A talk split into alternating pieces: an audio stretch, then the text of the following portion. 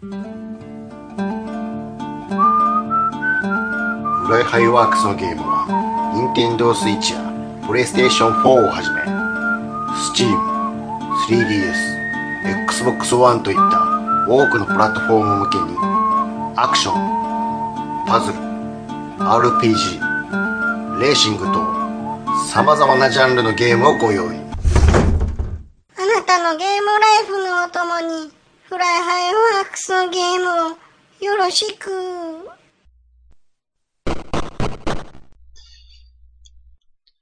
下手くそが頑張りますよ。独演を。暴れラジオさん。独演会。はい。えー、お世話になってます。ちゃんなかです。今回は、独演会ということで、何を話しましょうっていうところなんですけども、えー以前はですね、元、元 GP ライダーの加藤大二郎さん、あと、レストラン、イタリアンレストランのカプリチョーザのことを話したと思うんです。で、今回は音楽家の細野晴臣さんの話をしたいと思います。で、えー、なんでまた、あの、細野さんの話をしようと思ったかというとですね、えー現在、あの、映画、さよならアメリカという、まあ、細野さんのドキュメンタリー映画をしてるんですね。で、デビュー50周年ということで、細野観光1969-2021っていうことで、展覧会も同時にそれに合わせてやってると。で、えー、細野さんの、まあ、足跡を辿っていけるっていうような、あー形になってるんですけども、あの、僕自身がやっぱりその、細野さんのことを、まあ、高校ぐらいの時から好きなんですね。で、やっぱり YMO、まあ、イエローマジックオーケストラから、えー、まあ、細野さんのことを、まあ、追いかけるようになったっていうところはあるんですけども、今回、展覧会、あと映画を見て、イエローマジックオーケストラ、YMO 以外の細野さんのこれまで残してきたものの、えー、まあ、凄さ、あまあ、偉大さっていうのが、えー、やっぱり感じるところが多くてですね、一人でちょっと喋ってみようかなと思った次第であります。では早速、細野さんについて話していきたいと思うんですけども、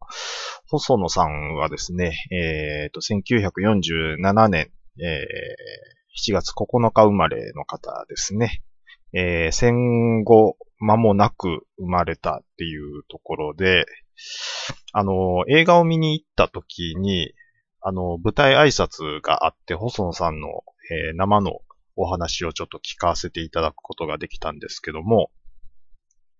えーまあ、当時、その、G、えー日本が戦争で負けて GHQ が入ってきて、で、アメリカ文化がすごく入ってきたっていうような話をされてたんですね。で、まあそういった中で、まあ、あの、アメリカの音楽に触れる機会がすごく多かったっていうのはおっしゃられていました。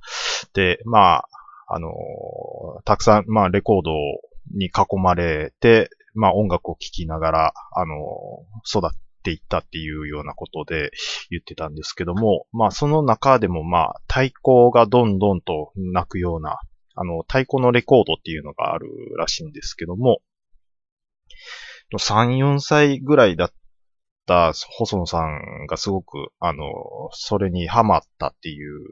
ことらしいんですね。で、それが、あの、まあ、振り返ってみると、まあ、ビッグバンドによる、まあ、ブギウギのレコードだったと。で、えー、音楽以外にも、まあ、映画、漫画、落語、等々、えー幅広く関心を寄せる少年だったと。で、えー小学5年生の時ですかね、えーラジオの深夜放送に、まあ、目覚めて、で、中学校の入学時にステレオを、まあ、購入して、で、さらには、まあ、クリスマスにはギターを購入して、で、中学校の仲間たちとバンド演奏を、まあ、始めていくっていうような形で音楽にのめり込んでいったっていう、まあ、そういうような幼少期、少年期を育ったっていうことみたいなんです。で、少年期からアメリカの、まあ、ポップス、ロックに親しんで、まあ、憧れてた細野さんはですね、えー中学校になるとバンド演奏をまあ始めて、まあ音楽にのめり込んでいくんですけども、まあ大学生だった頃に、エイプリルフールっていうバンドのベーシストとしてデビューをするんですね。えーが、しかし、まあメンバーの方向性の違いから、えーまあ同年ですぐに解散してしまうと。で、その後に、まあこれは結構有名なグループですけども、ハッピーエンドというグループを結成されるんですね。はい。で、ハッピーエンドというアルバムが、えーファーストアルバムとして、えーリリースされて、で、それが1970年で、71年にセカンドアルバム、風待ちロマンを発表します。で、細野さんのここで何がすごいかっていうと、やっぱりその当時、そのロックっていうものがまだ日本の中でそこまで支持されていない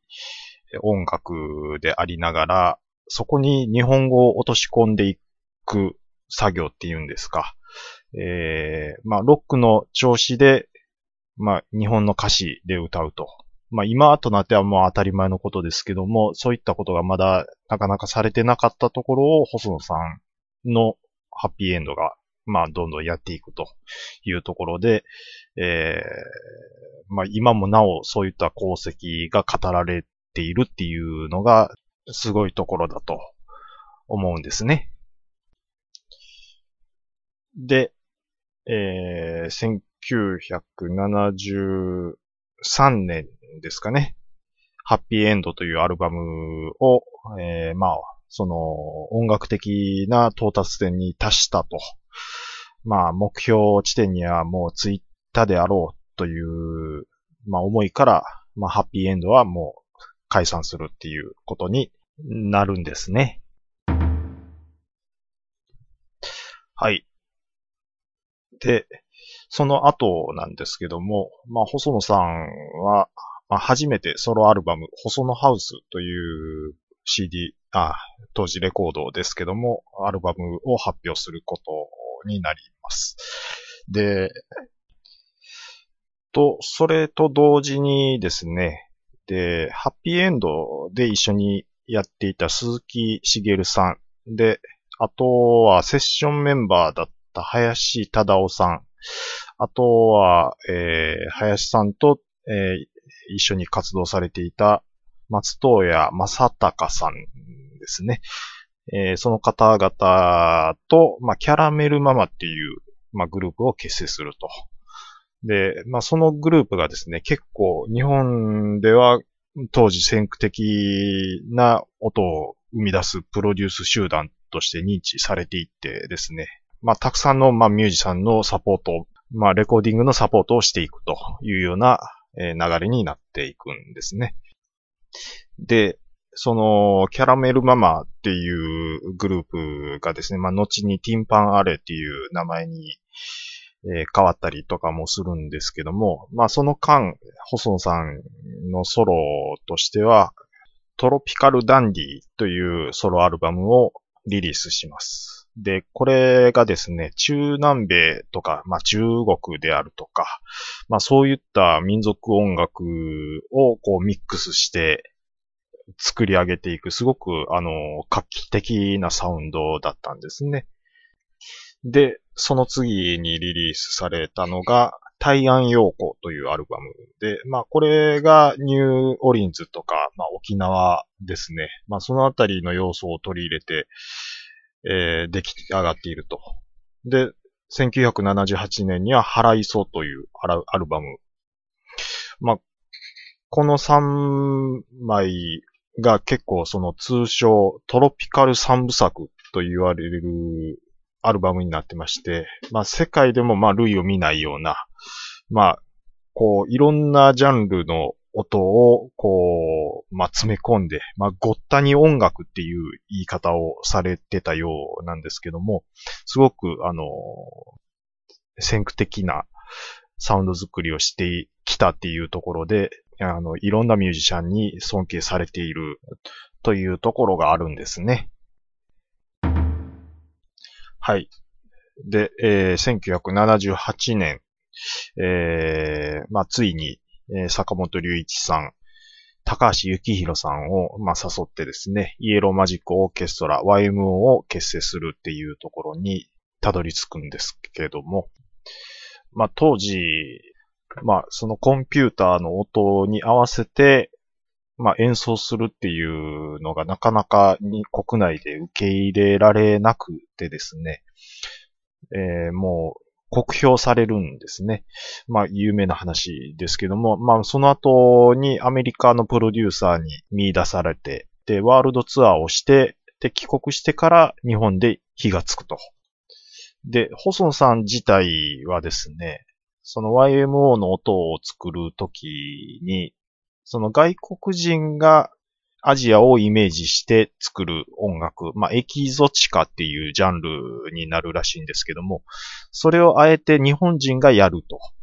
それが海外の人にやっぱり支持されたっていうのがあったんだと思うんですね。で、やはりその、まあ、YMO でもその民族音楽の要素を取り入れたりであったりとか、で、ディスコミュージックであったりとか、まあ、それこそ、その、そのテクノの要素を入れつつ、まあ、歌謡曲のアプローチもしていくと。まあ、今で言ったら、その、まあ、コンピューターの音に合わせて、まあ、ボーカルが歌を乗せていくっていうのは、まあ、当たり前のことですけども、まあ、そういった、もう、音楽的文化自体をもう形成していくと。まあ、根付かしていくというところですごく日本の音楽界に、まあ、新しい要素を、まあ、誕生させたっていうところに関してはもうパイオニア的な存在であって、世界への影響もやっぱりすごく大きな人であるということがわかるんですね。で、その後、YMO を活動していってですね、まあ、細野さん自身が、やはり、その、まあ、自分がいろんなことをやりたくて始めたイエローマジックオーケストラ YMO がもう人気がちょっと出すぎてしまって、で、周りの、まあ、プロデューサーであるとか、まあ、そういったところの要望が大きすぎて自分のやりたいようにできなくなってきたっていうところにすごく、まあ、息苦しさを感じて、えー、YMO を、えー、3回まあ、解散ではなく3回という呼び方で、まあ、終わらせるんですね。はい。で、その後、映画音楽、銀河鉄道の夜のサウンドトラックを担当するなどしていくんですけども、1984年ですね、4月25日にリリースされた、アルバム、ビデオゲームミュージックというものなんですけども、これがですね、えー、まあ、世界初のゲームサントラであると。今ではその、いろんなゲームのサウンドトラックがですね、その、鑑賞用としてアルバムになってリリースされるっていうのはもう当たり前なんですけども、まあこういったところでも、そのゲームの音楽をもう純粋にその音楽の、もう作品として一つのものに、えー、仕上げていくっていう、まあこの発想ですよね。まあもう生み出していくっていうこと自体がもうやっぱりすごいと言いますか。もう日本の音楽文化にもう多様なエッセンスをもうもりもり入れていくあたりがもう天才っていう風にやっぱり思うんですね。で、そうこうしているうちに、まあ自分のやりたいこと、表現したいことをぐーっとやって一周して、えー、1993年に YMO が再生するというところに至ってですね。で、まあ高橋幸宏と二人でやっているスケッチショーでも、まあテクノポップをもうバリバリやっていくとで、2002年では、まあ、えっ、ー、と、オーディオスポンジでエレクトロニカの響きに、まあ、たどり着いていくと。で、まあ、その後、また、坂本隆一さんが参加して、3人でユニットとして始まる、えー、ヒューマンオーディオスポンジですね。HAS が指導。まあ、後にまた YMO としてやっていくっていうことになっていくんですね。はい。で、その後ですね、まあ、2005年にですね、えっ、ー、と、ハイドパークミュージックフェスティバルというものに、えー、出演した細野さんがですね、久々に、まあ、ソロアルバム、細野ハウスの楽曲を歌ったことをきっかけとしてですね、まあ、自らボーカルを取るライブ活動が結構活発化していくと。で、そういったところで、自分のルーツである大好きなアメリカのオールドアメリカンのテイストの音楽を、まあ、どんどんやっていくっていう、え、流れが、まあ、出てくるんですね。で、片や YMO の活動としては、まあ、レスキューというものがリリースされて、で、そこで、まあ、ライディーン、まあ、有名な曲ライディーンの7907っていうものをですね、まあ、YMO 名義で発表して2008年に YMO として欧州ツアーをまた行うと。まあ、この YMO の復活に、まあ世界中のファンも歓喜するっていうようなことになっていくんですね。はい。で、その後ですね、まあ細野さんは、まあ2011年東日本大震災以降、記憶に埋もれたいい音楽を残したいと。まあそういう思いが強くなった、なってですね。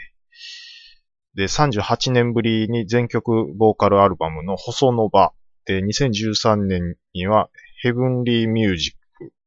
2017年にはブジャデといったアルバムを発表していってですね。で、ブギウギカントリー、R&B って言った、やっぱり自分の好きな、えっ、ー、と、名曲をカバーしていってですね。まあ、同時にメロディーを大切にしたオリジナル曲を、まあ、披露していくと。まあ、その一方、2018年ですね、映画、万引き家族っていう映画ですけども、サウンドトラックで日本アカデミー賞最優秀音楽賞を受賞すると。えー、そして並びにアジアフィルムアワード最優秀音楽賞も受賞することにもなるんですね。で、えー、セルフカバーしたソロアルバム、細野ハウスをまた再リリースすると。で、まあ、それがまたですね、海外においてもですね、細野さんがまあ再評価されて、で、2018年にイギリス単独公演、2019年にアメリカ単独公演を実施すると。で、いずれも成功を収めていると。で、その2019年のアメリカ公演のドキュメントが映画として、えー、今上映されているんですね。えー、それがさよならアメリカに、えー、なります。で、映画の中でですね、あのー、まあ、ライブ前のファンの声を、まあ、いろいろ聞いていくっていうシーンがあるんですけども、あの、現地の人がすごく多いんですね。日本人も何人か見えましたけども、あの、やっぱり海外で、まあ、細野さんのことを、えー、YMO であるとか、まあ、YouTube であるとか知って追っかけてるファンがやっぱり多くてですね、もうチケットももう完売になって、で、すごくアイデアを持った音楽活動をしてるっていうので、コアなファンがやっぱり多いみたいですね。で、まあ、一人のファンの言葉がすごく印象的だったのが、あの、まあ、私たちはミュージシャンにいつまでも変わらないでくれなんて思っていないと。細野さんは常に新しいことに、まあ、挑戦して常に変わっていくっていう、まあ、そこが細野さんの魅力だっていうふうに言ってる人がいてですね。あのー、売れる曲を考えるっていう人はたくさんいると思うんですけども、まあ音楽っていうものをですね、その実験の場として、まあいろんなことを試して、で、今も、まあそれを楽しんでるっていう、まあそういう印象ですね、細野晴臣さんっていうのは。あのー、音を楽しむと書いて音楽ですけども、まあ本当に自分の楽しいことをやって、で、評価が、これだけの評価がついてくると。本人も狙ってその、天才と呼ばれるようになっていったと思ってないはずなんですよ。でもそれで天才っていうのがもうすごく魅力的に、まあ僕は思ってですね。あのー、まあいろんな評価のされ方って、うん、まあ人にはあるとは思うんですけども、まあすごく、なんて言うんですかね、肩肘の張らない人生、うーん、あんまりいいこと言おうとしたら、これダメなんですね、これ。はい。えっ、ー、と、とにかく何が言いたいかというとですね、あの、僕は細野晴臣さんが大好きだということを言いたいわけです。え、ね、話足りないこといっぱいあるんですけども、私の独演はもうこれが限界となります。あー、独演会やっぱ無理やな、これ。えー、じゃあ最後に一句。無理なのに、またやってるよ、独演を。ありがとうございました。